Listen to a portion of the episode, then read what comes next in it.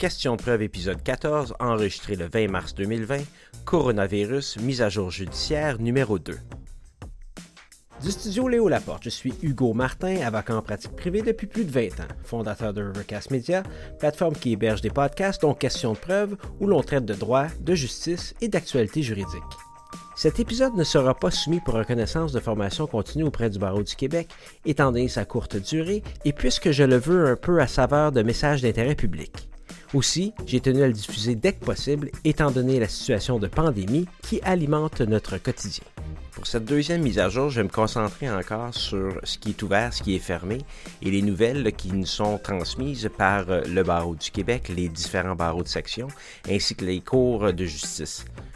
Faut que ce soit clair, je ne prétends pas tout connaître sur le virus ni être en mesure de faire le tour de toutes les possibilités liées à la crise actuelle. Tout se précipite, le barreau du Québec et les barreaux de section ont fait un travail de communication super important les derniers jours, la magistrature aussi, et même Justice Québec euh, qui n'est pas en reste. Je vais donc essayer de faire le tour du sujet. Je vous invite à commenter, me donner des suggestions et de partager vos expériences avec moi sur le fil Twitter de questions de preuve qui est at quest de preuve ou sur le mien at hrmartin. Je vais m'efforcer de partager l'information que vous partagerez vous-même avec moi. Tous les liens des éléments dont je vais discuter aujourd'hui seront partagés sur les notes de l'épisode et dans la section questions de preuve du site rivercastmedia.com. Donc, j'ai pas d'invité à présenter, on va directement au vif du sujet en commençant par la magistrature et les cours de justice. J'avais moi de mon côté deux auditions, cette, euh, ou plutôt la semaine prochaine, donc, le 20 trois lundis et euh, mercredi le 25, euh, une à la Cour municipale de Longueuil et l'autre à la Cour municipale de Mirabel.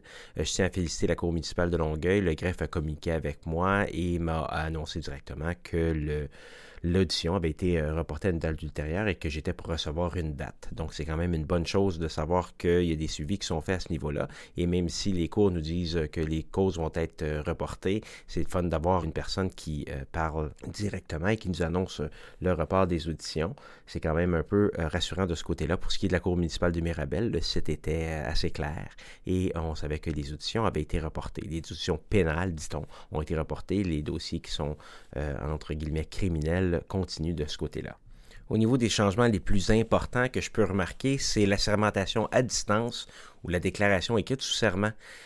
On dit que la sermentation d'une déclaration écrite peut maintenant se faire à distance par moyens technologiques, en notant qu'on respecte certaines exigences. Les exigences sont que la, déclaration écrite sous serment doit contenir certaines mentions qu'on connaît déjà tous, la date, le lieu, le nom et la signature du déclarant, le nom, la qualité et la signature du commissaire à la sermentation et une mention à l'effet que le déclarant croit vrai, au meilleur de sa connaissance, les faits allégués dans le document. Donc ça, c'est la, partie standard qu'on connaît tous. Le moyen technologique utilisé pour la sermentation à distance doit respecter cependant les exigences suivantes.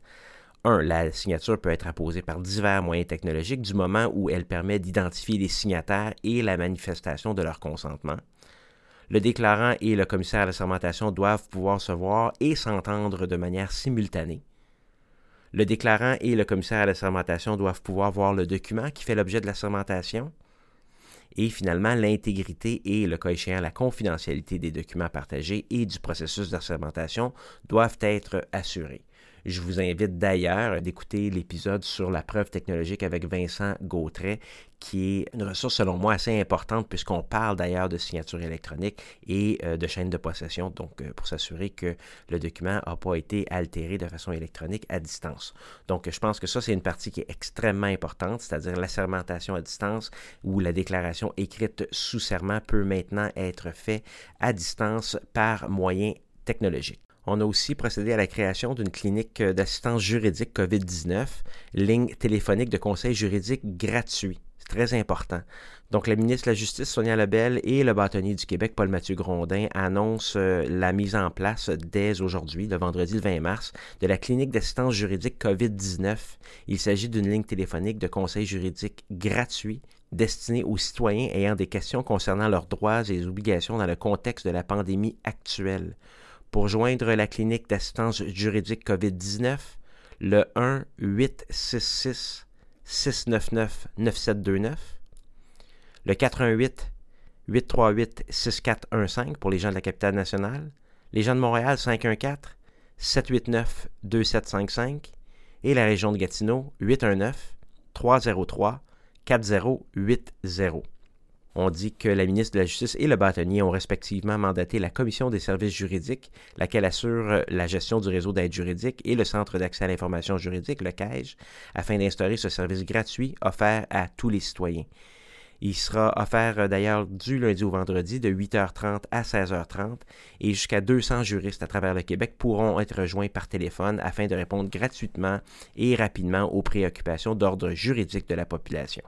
Alors, félicitations, euh, Madame la ministre et Monsieur le bâtonnier, c'est une excellente initiative, si je peux me permettre. Le barreau du Québec a aussi préparé un tableau à l'attention des avocats et avocates qui s'appelle Mesures économiques annoncées par les gouvernements du Québec et du Canada. COVID-19, la première section, euh, les mesures euh, en place par le gouvernement du Canada et la deuxième section, les mesures en place par le gouvernement du Québec. On a quatre colonnes, les personnes visées, les mesures annoncées, l'admissibilité et la procédure. Donc, je vous invite à prendre connaissance de ce tableau qui est euh, sur, encore une fois, les notes de l'épisode. Euh, les sources de ce tableau-là sont euh, le plan d'intervention économique du Canada pour répondre à la COVID-19, on a aussi les mesures d'assouplissement pour les citoyens et les entreprises, le programme d'aide temporaire aux travailleurs, le programme d'action concertée temporaire pour les entreprises, le pacte, et euh, la BDC pour les prêts en ligne. Donc, encore une fois, merci le barreau du Québec pour la préparation de ce tableau-là. Ça va être très intéressant et surtout très important pour les avocates et les avocats qui pourraient peut-être euh, ressentir des effets économiques euh, de la crise actuelle. Au niveau des cotisations des membres du barreau du Québec, alors, euh, chers collègues avocates et avocats, les cotisations 2020-2021 ont été reportées, euh, donc la limite, pardon, pour payer les cotisations professionnelles 2020-2021 ont été reportées au 1er juin 2020, mais l'inscription annuelle ne change pas dans tous les cas. Vous devez compléter votre inscription annuelle au plus tard le 1er avril 2020. Il y aura plusieurs options pour le paiement de la cotisation. Tout d'abord le 1er juin, paiement en entier, et il y aura ensuite euh, la possibilité de payer en deux ou en neuf versements. Il y a aussi certaines nouvelles au niveau de l'aide juridique et le service d'approbation des honoraires des avocats de la pratique privée. Donc, on indique dans un communiqué de Services Québec que dans le contexte du ralentissement des activités de la Commission des services juridiques, le service d'approbation des honoraires de la pratique privée demeurera en opération avec des effectifs significativement réduits. Les actions prises visent à traiter les réclamations d'honoraires et déboursés d'avocats de la pratique privée à l'intérieur du délai prévu par la loi, mais dans les circonstances, la procédure habituelle de vérification ne trouvera pas immédiatement application afin de ne pas retarder les versements d'honoraires et déboursés réclamés. La Commission des services juridiques tient toutefois à informer les avocates et avocats qu'une révision ultérieure pourra être faite et qu'il est possible que d'éventuels ajustements rétroactifs soient apportés aux versements effectués durant la présente période. Un nouveau document question-réponse a été préparé par Justice Québec. Je vais en discuter rapidement puisque je l'avais fait lors de la première mise à jour et je vais être un peu plus complet dans les questions-réponses. Ça a été des commentaires que j'ai eus. Au niveau de la tenue des audiences, la première section du QNR euh, de Justice Québec, que se passe-t-il avec les audiences dont la date a été fixée? On nous répond que la Cour du Québec et la Cour supérieure ont pris la décision de suspendre leurs activités en conservant certains services essentiels. Au niveau des activités judiciaires urgentes retenues, il y a un lien sur le document. Évidemment, le document sera dans les notes de l'épisode. Et au niveau des euh, directive de la Cour du Québec, il y a aussi un autre lien. On indique cependant que les audiences qui ne sont pas considérées comme urgentes sont les procès en matière civile, y compris les petites créances, et qu'un nouvel avis de convocation sera acheminé. Pour les procès en matière pénale, par exemple pour les infractions au CSR, un nouvel avis de convocation sera acheminé. Au niveau des procès criminels, on invite les contribuables à communiquer avec leur avocat ou, si vous vous représentez seul, directement avec le palais de justice. La question 2, comment puis-je savoir ce qu'il advient de ma situation personnelle? Alors là, ici, on dit veuillez vous référer à la question 1 afin de savoir si votre type de cause continue à être entendu par les tribunaux. Sinon, on demande de communiquer avec l'avocat. En cas d'annulation, est-ce que j'ai des démarches à prendre? La question 3, non. Sauf pour les procès criminels, il invite la population à communiquer avec euh, leur avocat et directement avec le palais de justice s'ils se représentent seuls. Pour les autres matières, les avocats normalement devraient donner les informations nécessaires. Alors moi, chers collègues, je vous invite à regarder les ressources qui sont sur le site du Barreau du Québec. Tout est là. Euh, la question 4, j'ai reçu une assignation comme juré, doivent me présenter? Non. Question 5, qu'en est-il des tribunaux administratifs et organismes tenant des audiences? On dit que de façon judiciaire, seules les procédures urgentes suivront leur cours. Pour plus d'informations sur les tribunaux administratifs et les organismes tenant des audiences, nous vous invitons à consulter leur site Internet ou à communiquer directement avec eux. Alors, chers collègues, je vais refaire la liste au cas où que les gens euh, ne savent pas quelles sont les ressources, quels sont les organismes et tribunaux administratifs qui tiennent des audiences. Donc, on a le Bureau des présidents des conseils de discipline et des ordres professionnels, le Comité de déontologie policière, la Commission d'accès à l'information du Québec, Commission de la fonction publique, la Commission de protection du territoire agricole du Québec, Commission des transports du Québec, Commission québécoise des libérations conditionnelles, la Commission municipale du Québec, Régie de l'énergie, Régie des alcools, des courses et des jeux, Régie des marchés agricoles et alimentaires du Québec, Régie du bâtiment, Régie du logement. On a le Tribunal administratif des marchés financiers, Tribunal administratif du Québec et le Tribunal administratif du travail. Donc tous ces organismes et tribunaux administratifs ont un lien sur le document qui sera partagé. À partir de la question 6, on parle de l'accès au palais de justice. Ai-je le droit de me rendre dans un palais de justice? Bon, les accès au palais de justice sont limités, comme vous le savez. Puis-je accompagner un membre de ma famille ou un ami ou assister à son procès ou à son audience? On nous répond que de façon générale, ce n'est pas possible. Puis-je accéder au palais de justice pour y obtenir un service du ministère de la Justice ou d'une autre organisation s'y trouvant? Oui, c'est possible, on nous dit, mais il nous suggère évidemment éviter les déplacements dans les palais de justice et de regarder les ressources qui sont en ligne téléphoner aussi, c'est important. Au niveau euh, des téléphones ou des ressources en ligne, on a le lien avec euh, la division des petites créances la Cour du Québec. Pour le numéro des, euh, de téléphone du Bureau des infractions et amendes, on a le 1-877-263-6337 ou amende.qc.ca, amende avec un S. Au niveau du RDPRM, entre autres, euh, on nous rappelle qu'il est possible de faire la grande majorité des transactions en ligne. On sait tous où trouver le RDPRM, donc je vous invite euh, à le faire. On parle des journalistes aussi, la question 9. Je suis un journaliste, puis-je entrer au palais de justice et assister aux audiences? On dit que oui, les journalistes qui prouvent leur qualité peuvent assister aux audiences. Question 10, on dit Je désire accéder aux services alimentaires dans les palais de justice. Ai-je le droit On dit seulement si vous faites partie des gens ayant accès au palais de justice? J'enlève rien, mais je ne vois pas pourquoi quelqu'un voudrait aller manger à la cafétéria d'un palais de justice, à moins que vous me disiez autrement qu'il y a des endroits qui sont absolument exceptionnels. Question 11, est-ce que les règles s'appliquent à tous les tribunaux ou seulement à ceux localisés dans un palais de justice? On y répond les restrictions d'accès sont applicables à tous les palais et points de service de justice du Québec, à toutes les cours municipales ainsi qu'à l'ensemble des tribunaux administratifs et organismes de l'administration publique qui entendent des audiences. Question 12. Jusqu'à quand les mesures en place s'appliqueront-elles jusqu'à nouvel ordre? Au niveau des mariages et unions civiles, les célébrations déjà prévues auront lieu, mais seuls les époux ou conjoints ainsi que les témoins seront admis. On peut aussi reporter des célébrations en communiquant avec le Centre de communication avec la clientèle ou 1 866 536 5140. Pour les célébrations non prévues, seules celles à motif humanitaire pourront être planifiées. Au niveau 14, j'ai une entrevue aux petites créances. Que se passe-t-il? Elle est annulée. On aura des nouvelles dates. Je dois déposer une demande ou répondre aux petites créances. Puis-je le faire? On suggère de le faire directement en ligne sur le site internet à justice.gouv.qc.ca ou par courrier. Je désire ouvrir un dossier de dépôt volontaire ou effectuer un dépôt dans mon dossier. Puis-je le faire? Oui, les services sont maintenus. On demande cependant d'appeler au centre de communication avec la clientèle au 1 866 536 5140.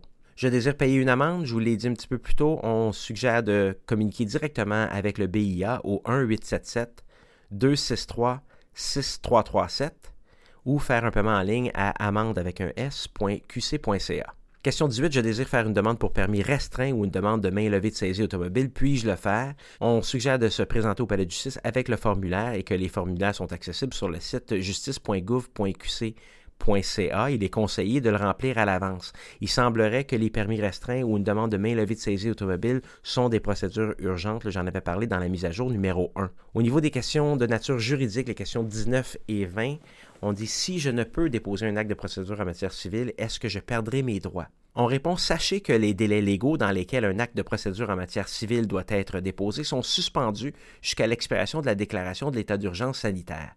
Ainsi, vous ne perdrez pas vos droits. Question 20. Auprès de qui puis-je obtenir des conseils juridiques en lien avec les mesures exceptionnelles mises en place? On répond si vous êtes représenté par un avocat, communiquez avec lui. Le ministère de la Justice ne peut pas donner de conseil juridique. Pour avoir accès à des services d'information juridique, de soutien et d'orientation gratuitement, nous vous invitons à contacter un juriste du Centre de justice de proximité de région et il y a l'adresse internet www.justicedeproximité.qc.ca. Moi, de mon côté, je vous invite à communiquer sans frais au 1-866-699-9729 du lundi au vendredi de 8h30 à 16h30 pour la clinique d'assistance juridique COVID-19. J'en ai parlé en entrée de jeu de cet épisode. C'est une ligne téléphonique de conseil juridique gratuit.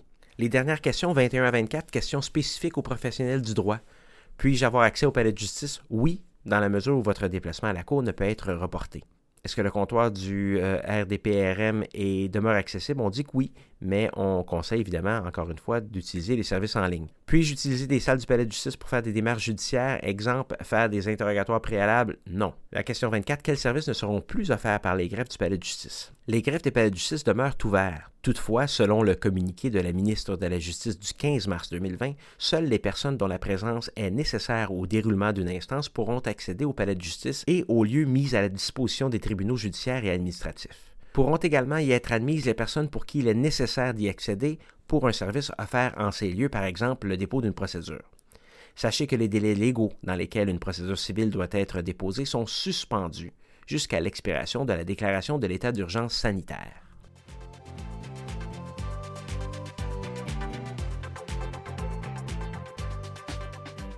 La Cour suprême du Canada a émis un nouveau communiqué, euh, quant à elle, le 19 mars, donc hier, relativement au dépôt de tout document par courriel. Le communiqué de la plume de Roger Bilodeau, le registraire de la Cour, nous indique en raison de la COVID-19, l'édifice de la Cour suprême du Canada est fermé à tous les visiteurs afin de protéger la santé et la sécurité de ceux-ci et du personnel.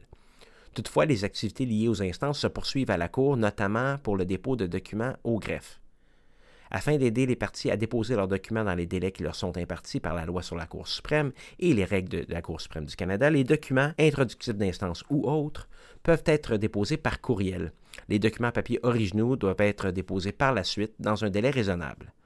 Les exigences relatives au dépôt de documents électroniques qui sont énoncées dans les lignes directrices pour la préparation des documents à déposer à la Cour suprême du Canada continuent de s'appliquer compte tenu des modifications nécessaires par suite de la présente directive. L'application des dispositions de la règle 77 est élargie au jugement et aux motifs de jugement. Ces documents sont réputés signés s'ils portent un facsimilé de la signature du juge. Ces mesures vont demeurer en vigueur jusqu'à nouvel ordre et pour plus de renseignements, n'ayez pas à communiquer avec le greffe au 613 996 8666 ou s'en ferait au 1-844-365-9662. Le courriel registry-greffe scc-csc.ca.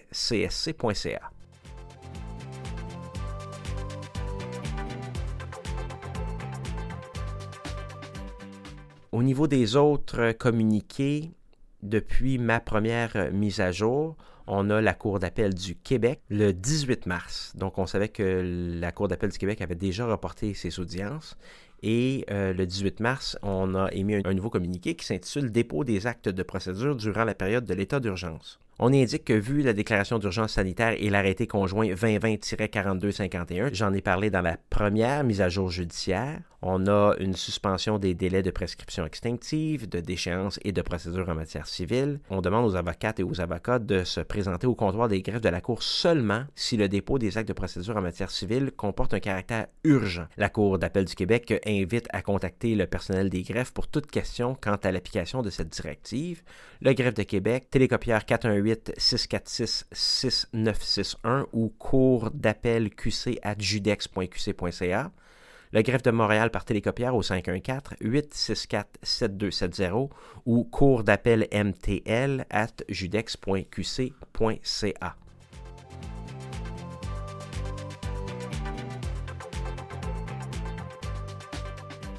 Au niveau de la Cour supérieure du Québec, euh, le dernière heure date d'aujourd'hui, du 20 mars, d'un message de la Cour supérieure en matière civile et familiale. Ce message, sous forme de communiqué, s'intitule Fonctionnement de la Cour supérieure matière civile et matière familiale, district de Montréal ici.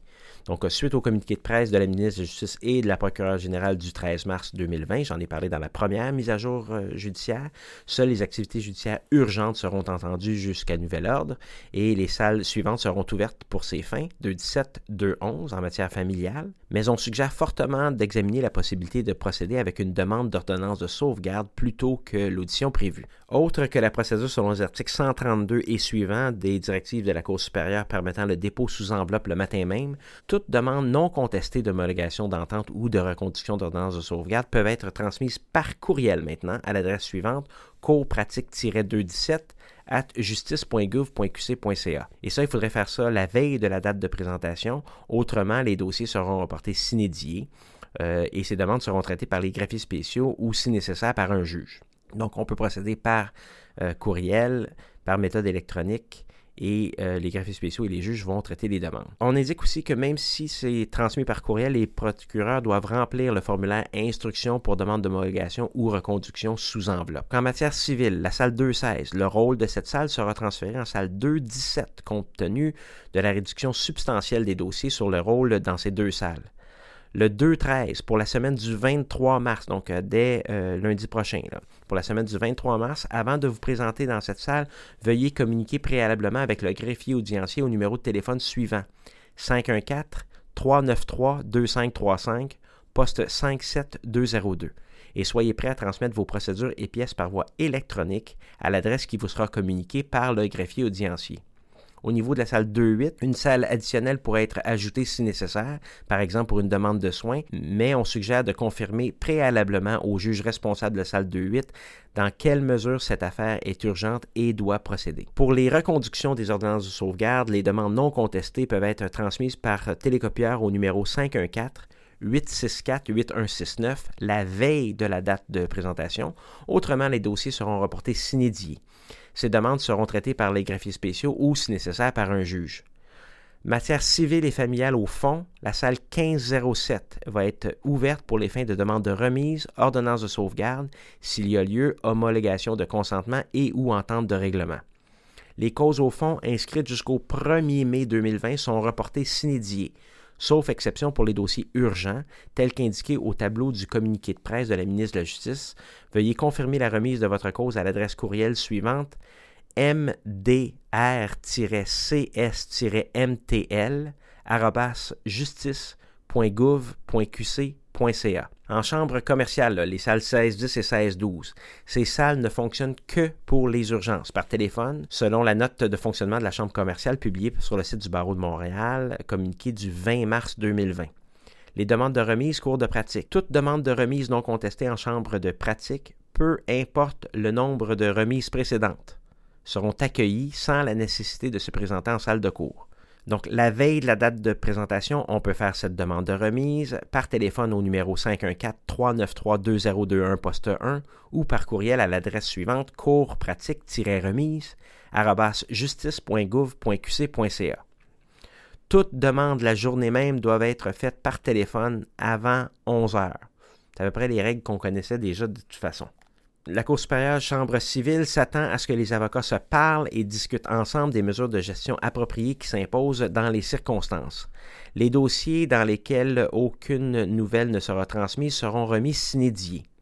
Au niveau des moyens technologiques, ceux-ci sont privilégiés dans la mesure du possible pour permettre le traitement des dossiers à distance. Le 20 mars, la Cour supérieure du Québec, district de Montréal, a émis un deuxième mémo qui est destiné aux intervenants en matière de justice criminelle. La juge Saint-Gelais répond à une question. La coordination a reçu plusieurs demandes des procureurs se demandant si les échéanciers déjà établis dans les dossiers d'appel sont maintenus. Elle répond oui.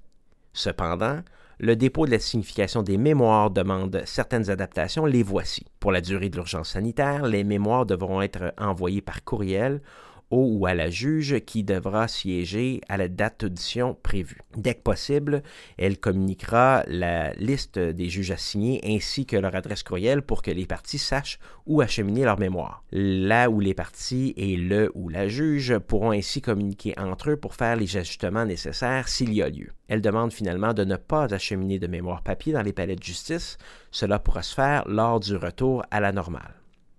Merci de votre collaboration et prenez soin de vous, dit Joanne Saint-Gelais, la juge coordonnatrice de la Chambre criminelle. Bon, si je continue avec les cours supérieurs, depuis le 17 mars, on a la division de Québec, la division de Montréal, la division de Terrebonne, le district de Saint-François, Bedford et Mégantic, Cour supérieure Chambre familiale Division de Québec, district de Beauharnois et district d'Iberville ont tous émis des nouveaux communiqués. Alors, je vais commencer par les communiqués les plus vieux et des districts dont je n'avais pas parlé lors de la mise à jour numéro 1. Si je pense, disons, au district de Drummond, qui date du 17 mars 2020, l'honorable Steve Remnitz de la Cour supérieure du Québec, encore une fois, district de Drummond, on a comme objet arrêt partiel des activités judiciaires des tribunaux. En conformité avec euh, cette ordonnance, la prochaine date d'audition en Cour supérieure est prévue pour le 26 mars. À cette date, seules les auditions et rentrées à des demandes urgentes procéderont, telles injonction, ordonnance de sauvegarde. Pour les sauvegardes en matière familiale qui se retrouvent habituellement sur leur rôle de pratique, un juge sera présent pour entendre et disposer de ces demandes urgentes.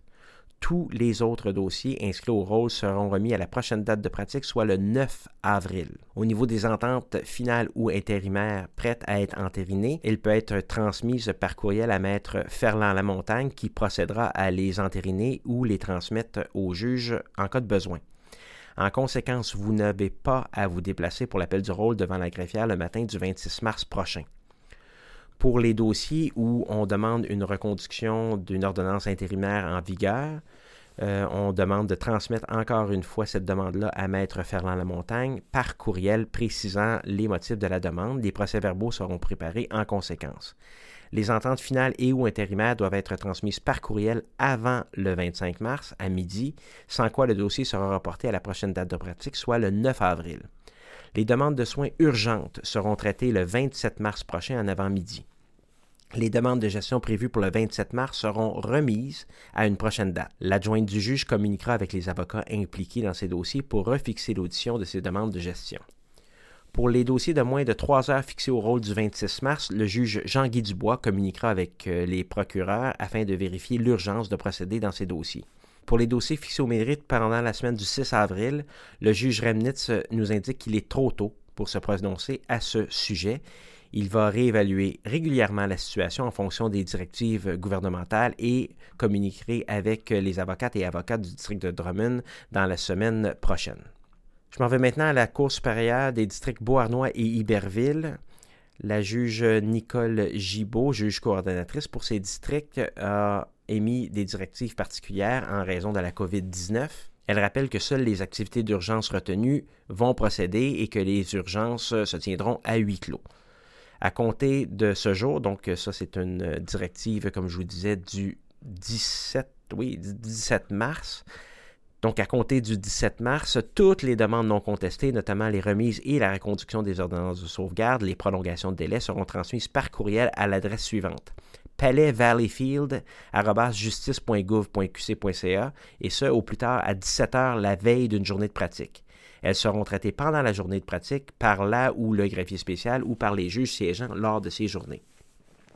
Lors des journées de pratique, toute demande de gestion impliquant moins de trois participants se tiendra par voie téléphonique à compter de 11 heures. L'avis de gestion devrait indiquer le nom et le numéro de téléphone de chacun des participants, de même que les informations nécessaires pour rejoindre la conférence. Au niveau euh, des demandes de gestion impliquant quatre participants et plus, elle se tiendra aussi par voie téléphonique, mais à compter de 12 heures, et l'avis de gestion, encore une fois, devra indiquer le nom de chacun des participants, de même que les informations nécessaires à se joindre à la conférence. D'autres directives pourraient être émises, dit euh, la juge Gibault, dans le but d'éviter la présence des personnes au palais de justice. Le message de la Cour supérieure district de Longueuil, qui date du 17 mars aussi, on n'en avait pas parlé lors de la première euh, mise à jour, est signé de la main de Chantal Lamarche, qui s'adresse à la bâtonnière du district de Longueuil pour euh, la Cour supérieure matière civile et familiale.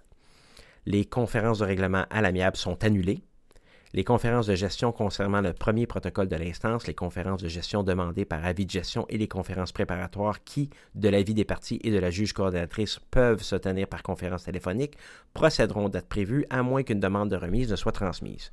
Les dossiers ne nécessitant aucune preuve par témoin, par exemple les pourvois en contrôle judiciaire, qui peuvent se tenir par visioconférence de l'avis des parties et de la juge coordonnatrice, procéderont aux dates prévues, même s'ils ne sont pas inclus dans la liste d'activités urgentes pour la continuité des services, à moins qu'une demande de remise ne soit transmise.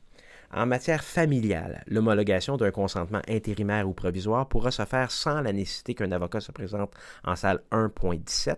La demande d'homologation accompagnée d'une copie numérisée du consentement intérimaire ou provisoire devra être acheminée à l'adjointe de la juge Lamarche à l'adresse courriel chantal.bertrand.judex.qc.ca au plus tard la veille de la présentation. Toutes les avocates et avocats impliqués doivent être en copie sur le courriel, évidemment. Le greffier spécial homologuera le consentement jusqu'à la date convenue ou jusqu'au jugement final en cas de consentement provisoire et une copie du PV sera envoyée aux avocats.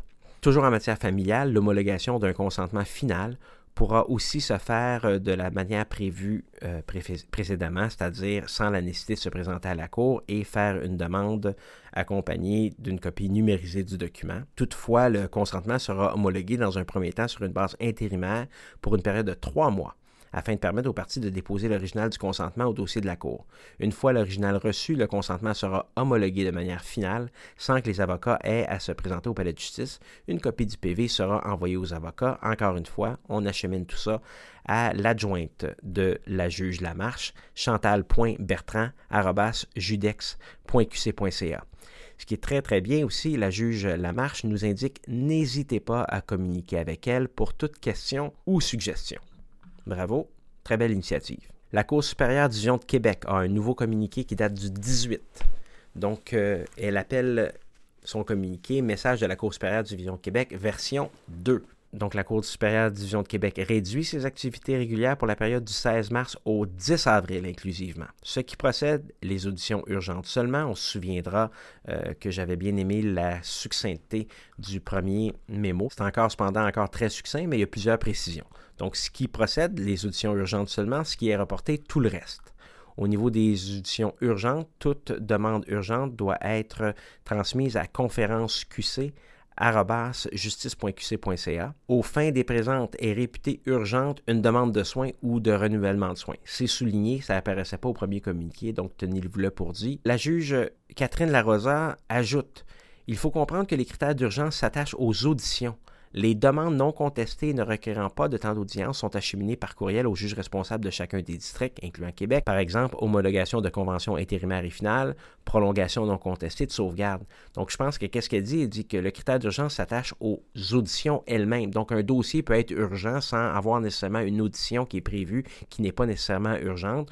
Euh, un dossier peut être non urgent, mais euh, nécessiter une audition de quelque chose là, urgent. C'est une excellente précision, je pense, euh, apportée par Catherine Larosa, la juge en chef associée de la division de Québec. Au niveau des modifications à ce qui est reporté quand on dit tout le reste, donc euh, le temps réservé en pratique est remis s'inédié et elle suggère ou elle le demande, c'est souligné et en gras, ne pas envoyer de nouveaux avis de présentation avant la confirmation officielle de la reprise des activités régulières.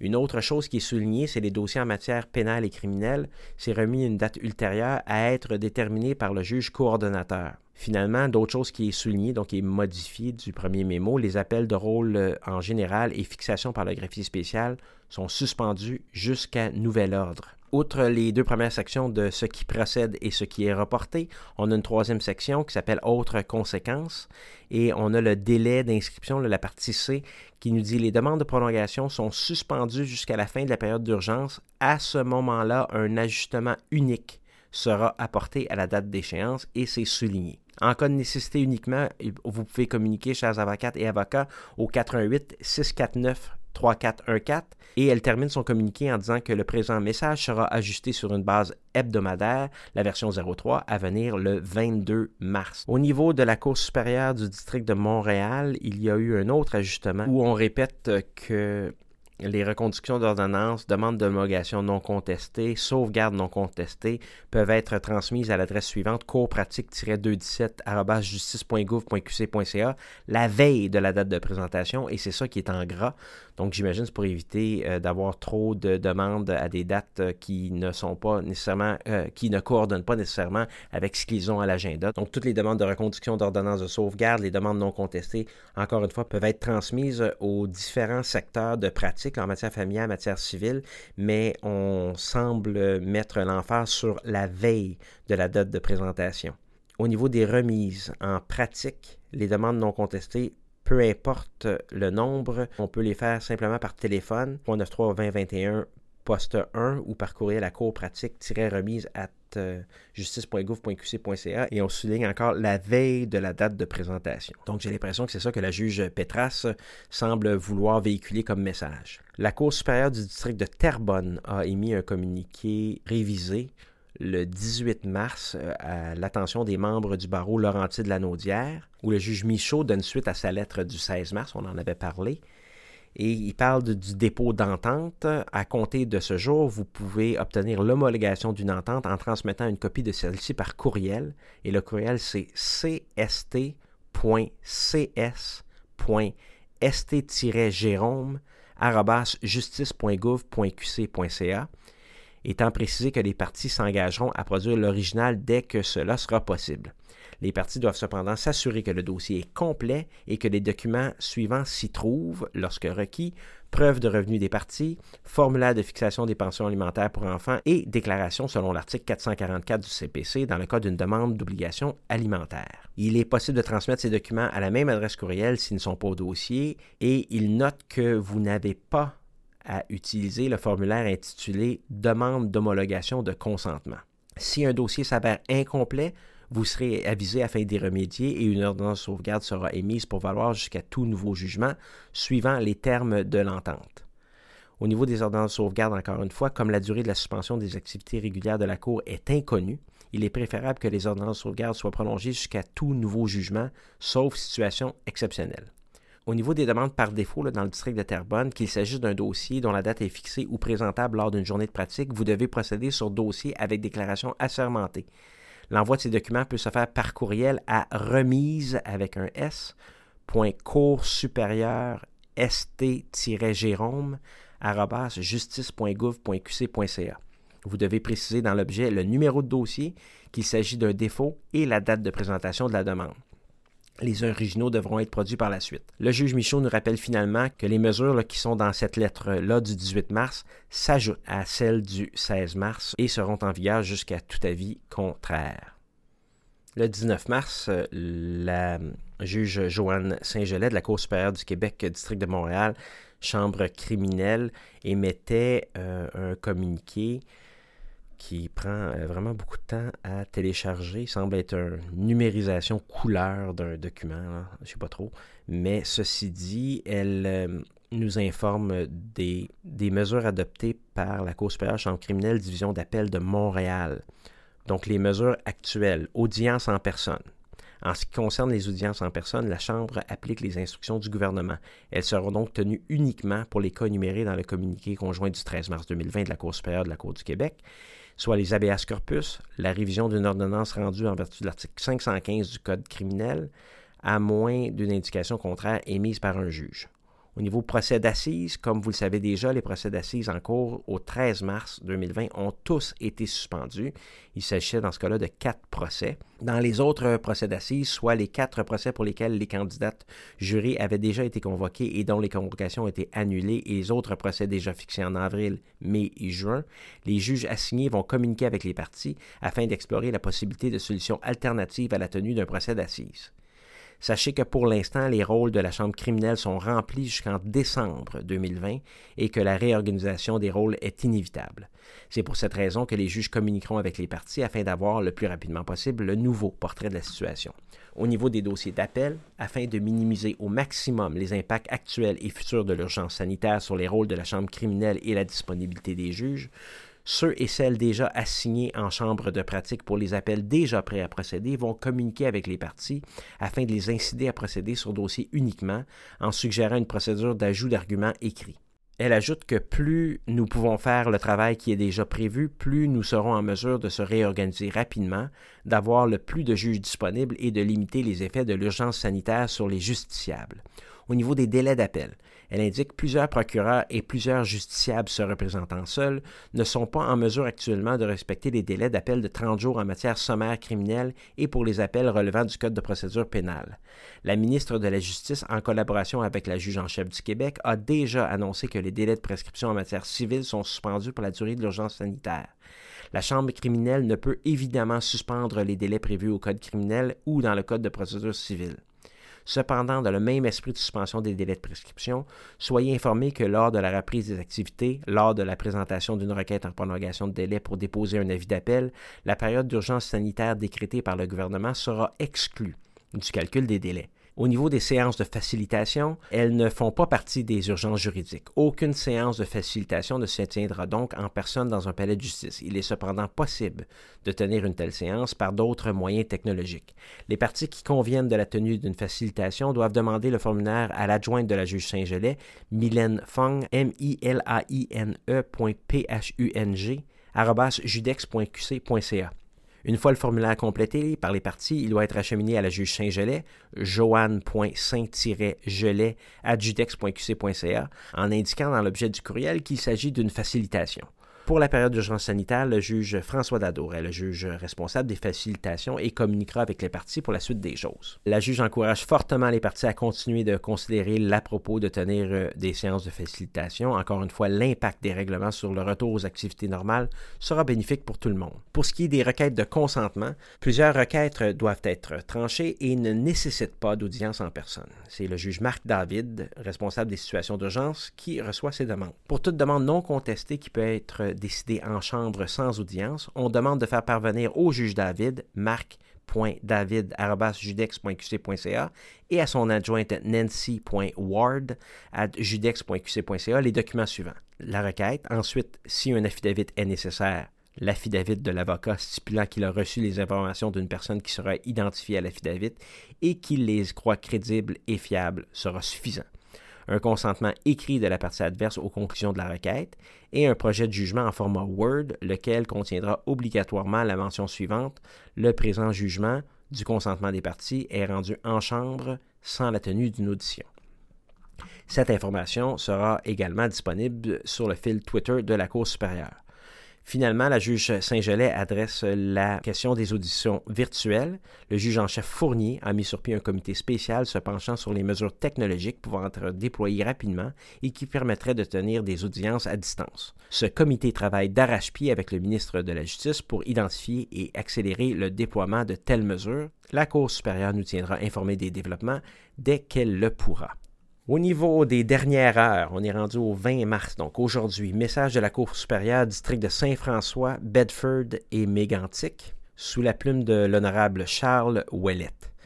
Maître, je tiens à rappeler que les demandes d'injonction provisoire, d'ordonnance de sauvegarde, de garde d'enfants, d'aliments, d'annulation de saisie avant jugement, ainsi que d'ordonnance de soins et d'hébergement procèdent comme à l'habitude, à moins que le juge ne décide, pour des raisons particulières, d'autoriser ou d'ordonner une remise. Il n'est donc pas question d'ouvrir un débat à savoir si une demande d'aliment particulière est urgente ou non. Même chose pour les autres demandes énumérées. Il est important de respecter ces directives afin d'éviter de créer un retard qui prendra des mois, voire davantage, à résorber. Merci pour votre collaboration. Encore dernière heure, Cour supérieure, Chambre familiale, Division de Québec, le 20 mars 2020. La juge Marie-France Vincent indique aux membres des barreaux de la division de Québec que les jugements et les ordonnances demeurent incluant les lieux d'échange des enfants. En cas d'urgence, veuillez transmettre votre demande en mesure de sauvegarde à Conférence Québec justice.gouv.qc.ca. La juge Vincent comprend les difficultés de logistique dues à la présente situation d'urgence exceptionnelle. Elle finalise son mémo en indiquant pour les déclarations assermentées, il faudra user d'imagination. L'essentiel demeure que la personne prête serment et que l'avocat puisse confirmer ce serment.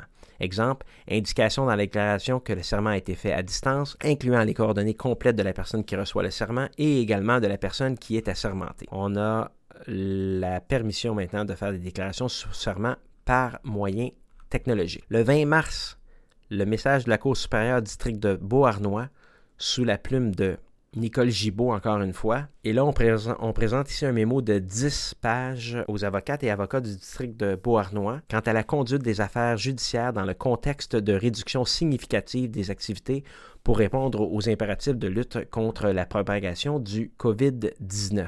Et là, on parle des matières criminelles. Ensuite de ça, des termes civils et familiaux. On parle des rôles de pratique déjà constitués on parle des demandes urgentes en chambre en toute matière. On parle des demandes d'homologation d'entente. On parle des procédures de communication par courriel. En passant, au niveau du district de Beauharnois, le lien, c'est vraiment palais valleyfield justice.gouv.qc.ca. C'est ça le courriel qui doit être utilisé par les membres euh, de ce district afin de communiquer toute demande relativement à toute affaire les journées de pratique en faillite. Aucune demande ne sera entendue en personne en salle à la cour. On est encore dans le district de Beauharnois. Finalement, on a euh, la chambre criminelle et pénale, les activités judiciaires urgentes. Prenez note que seules les demandes urgentes seront entendues au cours des prochains mois. Et euh, ce qui va demeurer au rôle sont les mises en liberté, révision de cautionnement, habeas corpus, mandat d'arrestation provisoire en matière d'extradition, mandat de perquisition.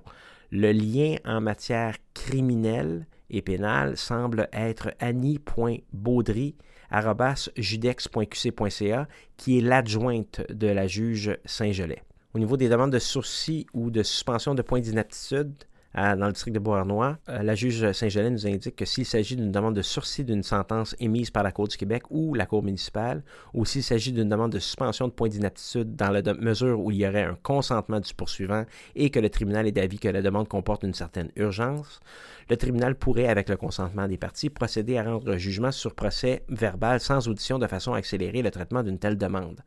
Encore une fois, on demande de communiquer avec l'adjointe de la juge Saint-Gelais, annie.baudry.judex.qc.ca. Les appels de rôle provisoires se feront par conférence téléphonique à 14 heures au jour déterminé par le calendrier judiciaire au numéro suivant, le 514 335 1080 ou 514-938-6601 avec le numéro de conférence 699-666 carré.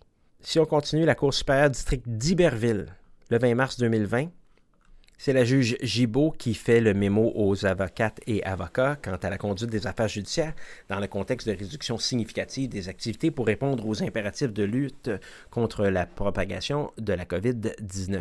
Elle rappelle que pour l'instant, seules les demandes urgentes, voire le communiqué ci-joint, donc la juge euh, Gibault fait toujours référence à ces anciens communiqués, ou toute demande de consentement visant la reconduction d'ordonnances déjà rendues ou en homologation d'entente, celles-ci seront traitées à distance par les juges de la Cour supérieure et ça par les moyens technologiques dont ils disposent, tels les courriels et les conférences téléphoniques enregistrées. Ces outils permettront notamment d'effectuer la gestion des dossiers, lire et écouter vos représentations ainsi que rendre des jugements. Elle ajoute que de façon générale, il faut prendre note que l'absence des parties et des avocats dans les palais de justice constitue la règle, qu'aucun PV ou jugement ne constatera le défaut d'une personne de se présenter devant le tribunal, que l'absence des parties n'engendrera pas de conséquences, sinon la reconduction d'une ordonnance déjà prononcée et le retour du dossier au greffe sans date. Pour les termes civils et familiaux, donc tous les procès qui sont fixés au courant des mois d'avril et mai 2020 seront remis à une date ultérieure après le mois de septembre 2020 selon les disponibilités de la Cour, à moins d'une décision du tribunal quant à l'urgence de certaines situations. Pour communiquer avec le greffe dans ce district, dans le district d'Iberville, c'est greffe civil Iberville. Pour les rôles de pratique déjà constitués, seules les demandes urgentes sont référées au juge. S'il y a toute autre question, greffe civil Iberville tous les dossiers non urgents qui ne sont pas traités par les juges seront remis et une ordonnance sera rendue et cette ordonnance-là va ressembler à ça. Vu les récentes décisions gouvernementales visant à protéger la santé du public en raison de la situation exceptionnelle due au COVID-19, vu la décision de la Cour supérieure de suspendre ses activités régulières à l'exception des dossiers urgents jusqu'à nouvel ordre, attendu que le présent dossier ne constitue pas une matière urgente, le tribunal confie le présent dossier au greffe sans date, permet aux parties de porter leur demande au rôle si la situation le requiert toujours après la reprise des activités régulières par la Cour. Pour les demandes urgentes en chambre en toute matière, greffe civile justice.gouv.qc.ca pour communiquer la demande et expliquer les raisons pour lesquelles vous pensez que c'est urgent et un juge communiquera avec vous par la suite. Pour toute demande d'homologation d'entente, encore une fois, la même adresse courriel, greffe civile justice.gouv.qc.ca. La procédure de communication par courriel, toutes les communications avec la Cour pendant la période de validité des mesures exceptionnelles seront faites par courriel et on demande encore une fois d'envoyer ça à greffe civile justice.gouv.qc.ca. Vous ne pouvez utiliser que cette adresse courriel. L'objet du courriel doit contenir seulement le numéro de dossier et le titre de la procédure.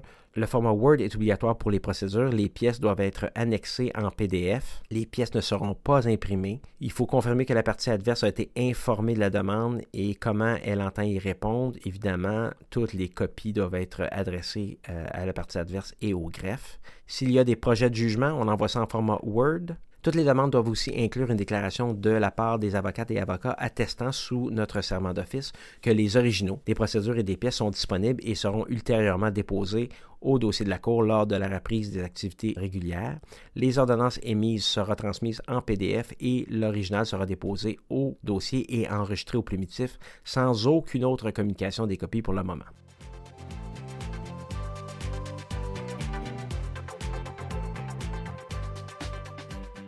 Si je m'en vais maintenant sur la Cour du Québec, ça va être un petit peu moins long puisque la Cour du Québec parle pour tous les districts.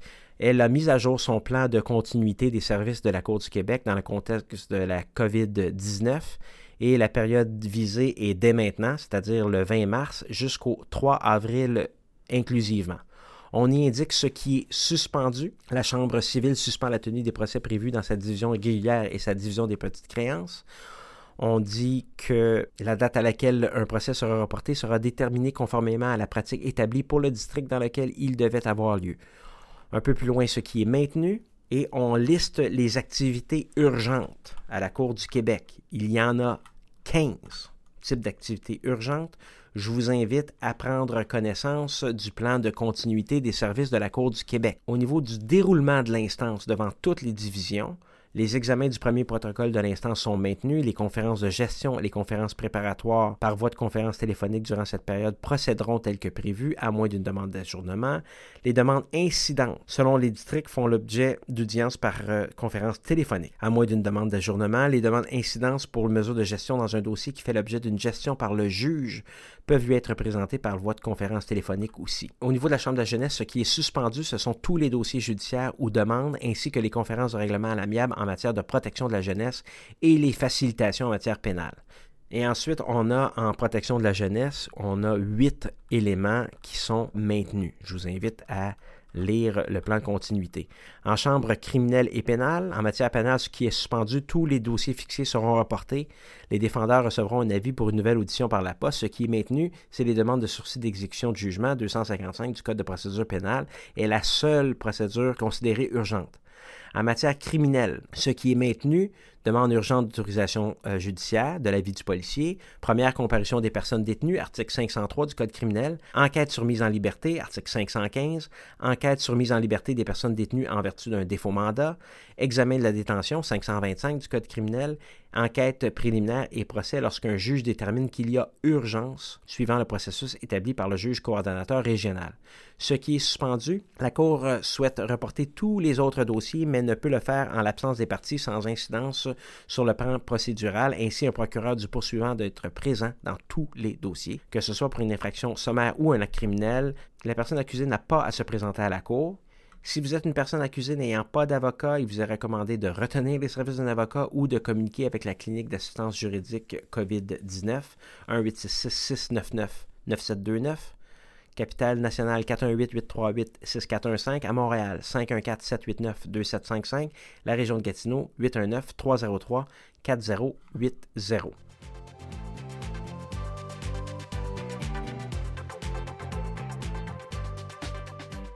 Je vous invite finalement à prendre connaissance du site du barreau du Québec puisqu'on parle des autres cours aussi. Donc, on a la Cour d'appel fédérale qui a émis trois communiqués, la Cour fédérale qui a émis deux communiqués, on a le Tribunal canadien des droits de la personne qui a émis un communiqué, le Tribunal des droits de la personne, le Tribunal canadien du commerce extérieur, la Cour canadienne de l'impôt, la Régie du logement, le Tribunal administratif du travail, le Tribunal administratif du Québec, le Tribunal des professions, le Tribunal administratif des marchés financiers, Régie des alcools, Régie de l'énergie, les cours municipales du Québec, la Conférence des arbitres du Québec, Commission d'accès d'information du Québec, la Commission de l'immigration et du statut de réfugié du Canada, Commission des transports du Québec, la Régie du bâtiment du Québec, la Régie des marchés agricoles et alimentaires du Québec, le Comité de déontologie policière, la Commission des transports du Québec, le Bureau des présidents des conseils de discipline. Ils ont tous émis des communiqués. Je vous invite à aller aussi sur le site de l'Association des avocats de la défense de Montréal-Laval-Longueuil et aussi du Centre d'accès à l'information juridique, le CAGE, qu'ils ont tous émis des communiqués. Les liens pertinents sont tous sur le site du Barreau du Québec. C'est le premier lien que vous allez avoir dans les notes de l'épisode, soit sur votre application de balado, soit sur le site rivercastmedia.com, section questions de preuve.